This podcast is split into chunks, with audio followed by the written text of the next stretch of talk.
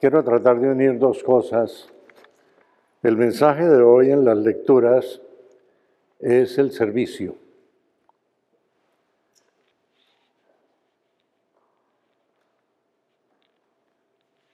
El servicio que significa entregar la vida totalmente.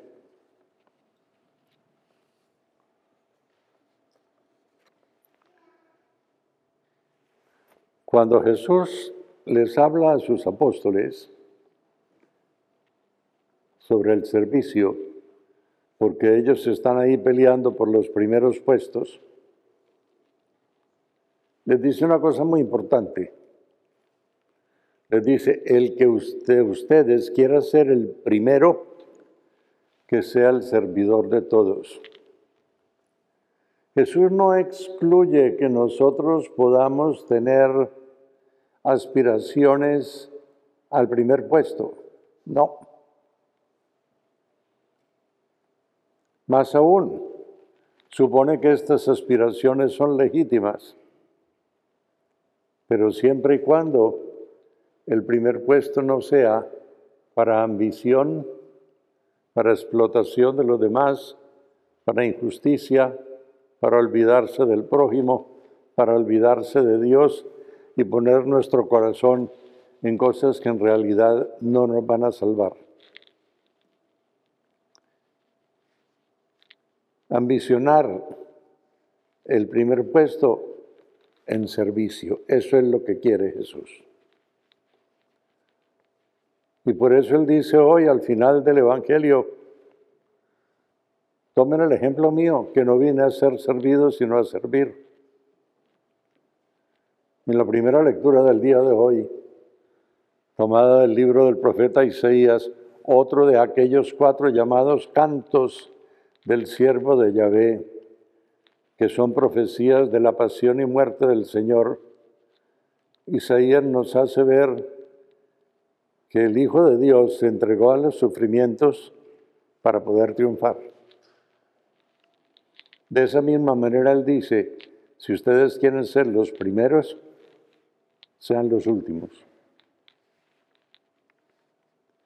Sean los últimos en el sentido de yo sirvo a los demás y no quiero estar allá parado en, el, en, el, curubito para que me vea todo el mundo. No, no.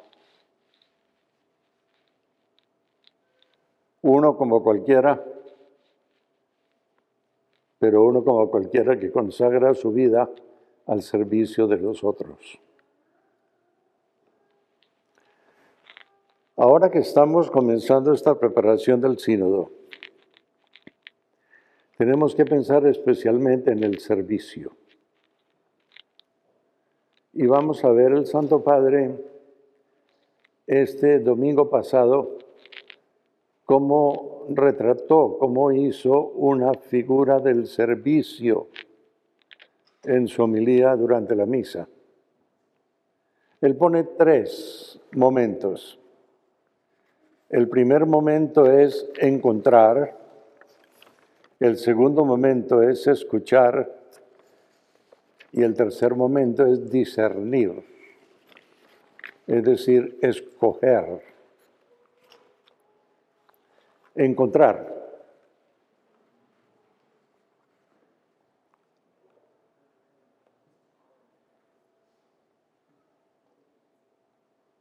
No es simplemente llegar y mirar al otro y estar con el otro dos, tres minutos y se acabó el cuento. No. Encontrar significa Yo identifico a la otra persona frente a mí y la identifico como un ser humano igual a mí y la identifico como mi hermano, como hijo de Dios, que va a estar conmigo eternamente en el cielo. Este es el verdadero encuentro, según el Evangelio. El verdadero encuentro, según el Evangelio, no es, ah, yo me lo encontré en el camino, eso no. Eso es otra clase de encuentro superficial y, eso no, no, no es de lo que está hablando Jesús. El encuentro es aquella relación que se forma entre dos seres humanos y es capaz de cambiar la vida de ambos seres humanos.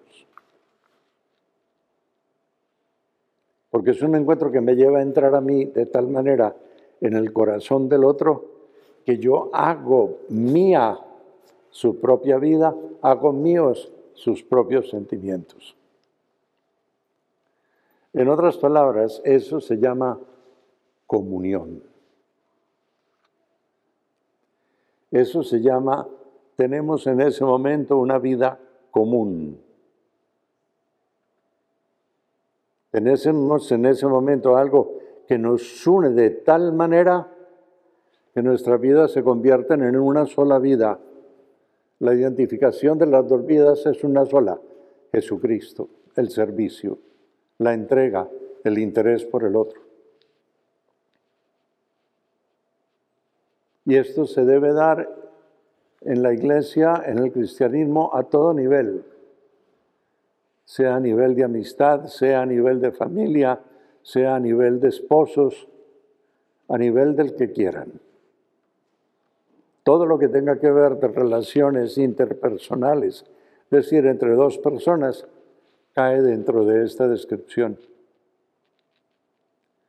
Y únicamente en la medida en que caiga dentro de esta descripción se puede comenzar a dar el segundo paso.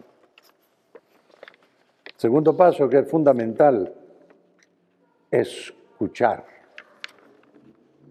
Que yo me puedo encontrar con la otra persona. Yo incluso puedo conocer a la otra persona un poquito más profundamente. Pero si yo sigo pensando únicamente en mis propias cosas, si yo sigo pensando únicamente en lo que yo siento, si yo sigo pensando únicamente en mis propios intereses, ahí no puede haber escucha de ninguna clase. Escuchar significa que esta comunión se hizo tal que a mí me interesa la vida de la otra persona. Pero me interesa no por chisme, no porque me quiero enterar de esto, de lo otro, no porque quiero saber si lo que dicen de esta persona es cierto, no. Es porque me interesa realmente la otra persona y yo sé que con esa persona juntos podemos crecer.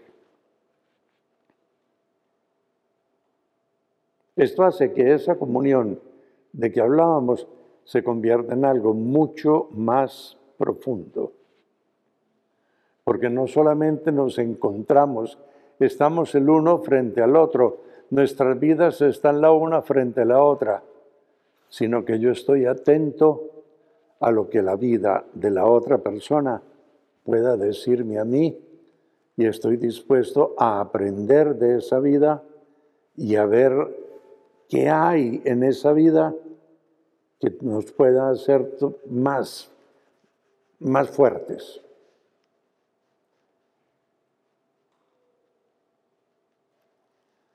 El tercer punto, que no se puede dar sin los otros dos, es discernir.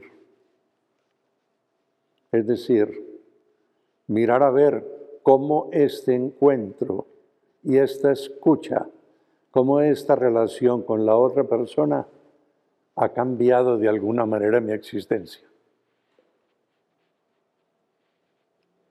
Y sacar conclusiones, llegar a ver cómo la ha cambiado y apreciar realmente el cambio que ha tenido lugar en mi vida.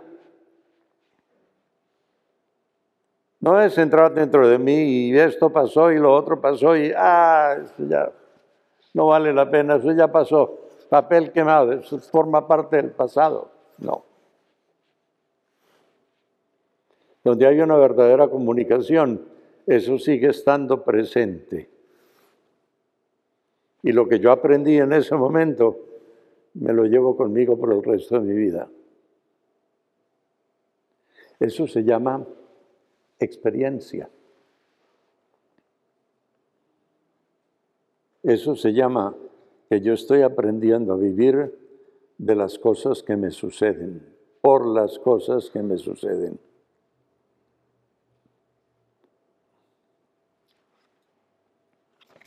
¿Qué tiene que ver todo esto con el sínodo?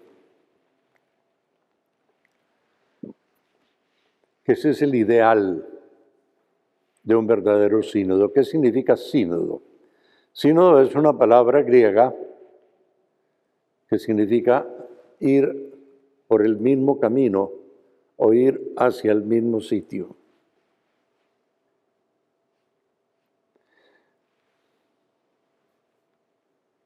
En muchos sitios llaman eso caminar juntos. Pero si yo voy a caminar junto con la otra persona, no es para estar dándonos pescozones y dándonos golpes a toda hora. Yo voy a caminar con la otra persona porque me interesa ir adelante con esa persona porque tenemos muchísimo en común. Tenemos la vida en común. Y es un ejercicio que nosotros tenemos que hacer. ¿Para qué? Para podernos preparar a lo que realmente quiere Jesús del amor cristiano. El amor cristiano no es atracción, no. No es atracción. La caridad es el amor que puede darse, amor verdadero que puede darse, aun cuando la atracción está totalmente ausente. ¿Por qué? Porque es un amor que tiene únicamente una razón de ser, Dios. No es mi propio bienestar, sino es el amor de Dios que yo tengo que mostrar a esta persona para que esta persona también pueda crecer en ese amor de Dios. Este es el camino que la iglesia en este momento nos está colocando adelante. A ver cómo lo vamos a aprovechar. Eso depende de cada uno de nosotros. La iglesia, los curas, las monjas. Si nosotros no queremos, no podemos hacer absolutamente nada. Nadie puede hacer nada por nosotros. Eso es como el arrepentimiento. Si yo no me quiero arrepentir, mm, por más que me digan que Dios me ama y que murió por mí, a mí eso no me importa. Entonces, mis queridos hermanos y hermanas, entremos dentro de nuestro corazón y veamos a ver cómo vamos a colocar este caminar juntos en nuestra existencia y cómo nos vamos a preparar para lo que venga luego con ese sínodo de obispos que tiene pues, estas tres etapas de preparación. Primero es en las diócesis, luego es en las conferencias episcopales el año entrante y luego es en Roma en el 2023.